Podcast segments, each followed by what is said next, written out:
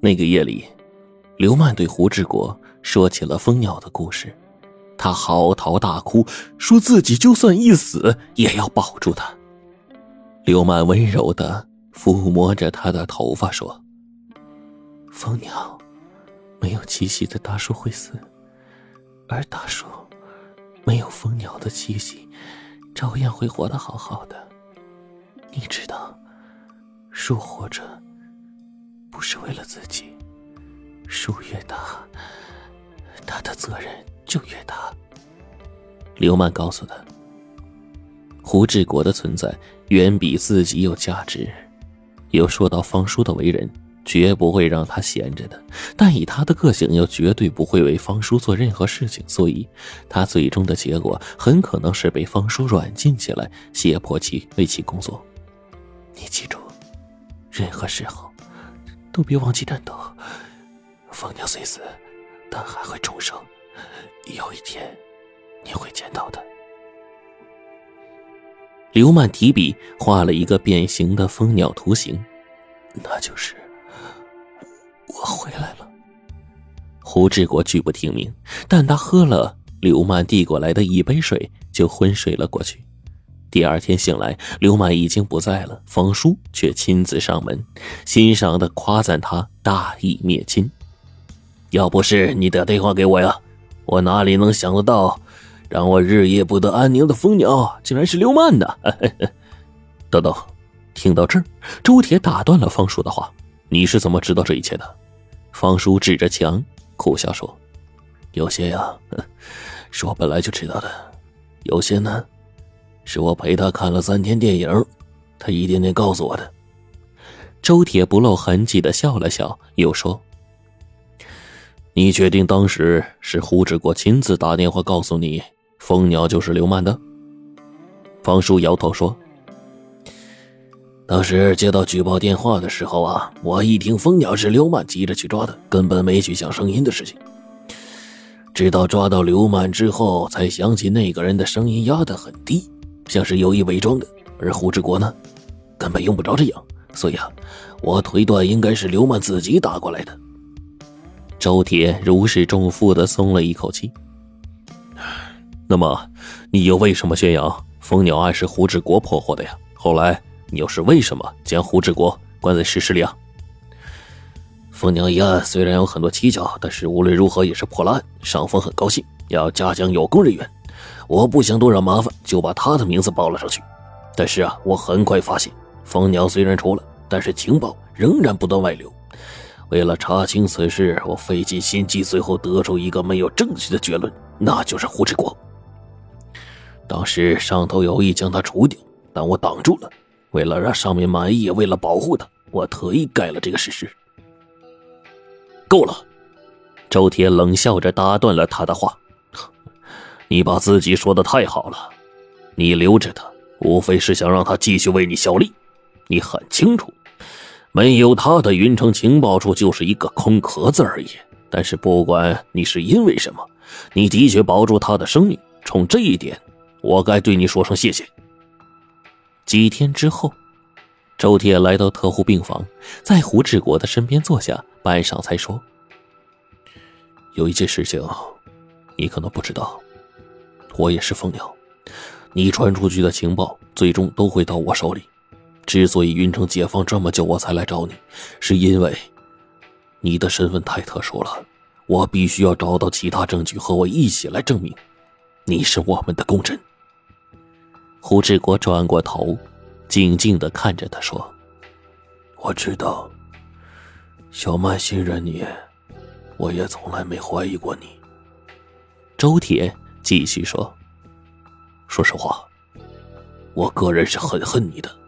当年你去了德国后，我用了五六年时间才让他忘记你，但是你突然回来，毫不客气的抢走了他。”直到今天，我也没明白他为什么那么爱你。”胡志国淡笑着说，“ 或许啊，因为你们的心里承载的东西太多，而我心里除了数学，就只有他。”周铁默然，胡志国也许是对的，对他和刘曼来说，私人感情只能存在于大义之后；而胡志国，他单纯执着的爱，对刘曼来说是难能可贵的。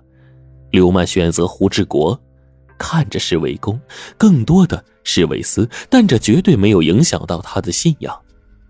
还有件事情，你可能不知道，小曼牺牲前已经向组织上建议发展你入党了，领导上原则上同意。只可惜情况变化太快了，胡志国淡笑着说：“其实都不重要了，重要的是我们付出的已经被证实是有用的。”周铁叹了口气，换了个话题：“电影看完了吗？”胡志国说：“快了。”周杰说：“我们一起看吧。”关到十时钟后，胡志国一开始是自暴自弃的。但正如方叔所预料的那样，时间一长，对于数学那种本能的热爱又让他开始关注那些密电。在这些密电之中，他意外发现国民党正在启用一种新型的密电码。当时他不知道这种密电码出自于美国情报局顶尖团队的最新之作，只是凭着本能驱使要去破解。要在浩瀚的数字王国中去捕捉一组密码，这无异于大海捞针。他的脑子还在高速运转，面容却是迅速的苍老。半年之后，他成功了，但是他根本没有办法和别人分享成果，所以他就迷上了看电影，在一遍遍的回味中，享受着他和刘曼最精彩的时刻。直到有一天。一个生面孔的狱卒来送饭。当胡志国吃掉半碗米饭后，猛然发现，饭盒里藏有一只蜂鸟，就像刘曼曾经在自己面前画过的那只一样。这一份饭是分两次盛的，第一次盖了半碗，压实后用菜汤画出蜂鸟，再盖上另一层米饭，表面上看天衣无缝，蜂鸟重生了。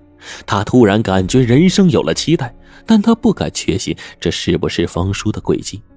沉默了几天，而一连几天饭里都有玄机，于是他交出了自己研究的成果。胡志国并不知道狱卒用什么方式对付搜身的狱警，也不知道他的成果会交到谁的手上，他只是牢记着刘满的吩咐。方叔仍然像以前那样，一直往石室中送最新的情报。没有胡志国的情报处已经沦为了三流小站。方叔做梦都想着能和他再次合作，让自己的事业再次达到一个新的高度。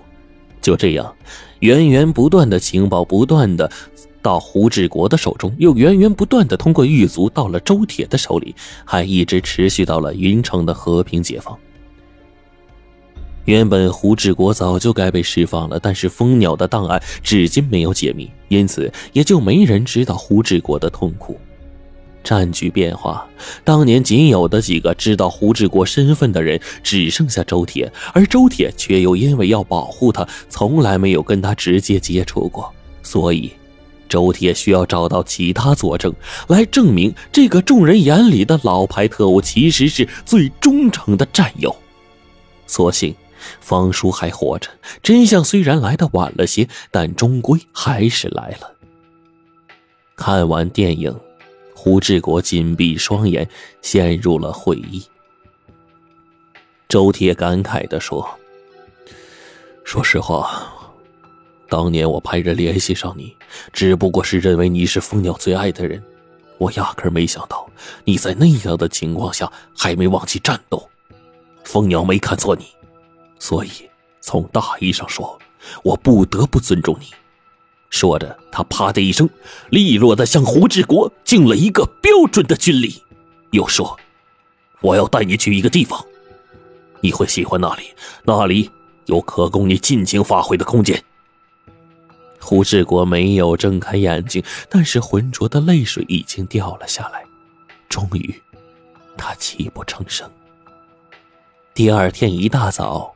周铁亲自带着胡志国上了去往北京的列车，在咣当咣当的列车上，胡志国一如既往的沉默着。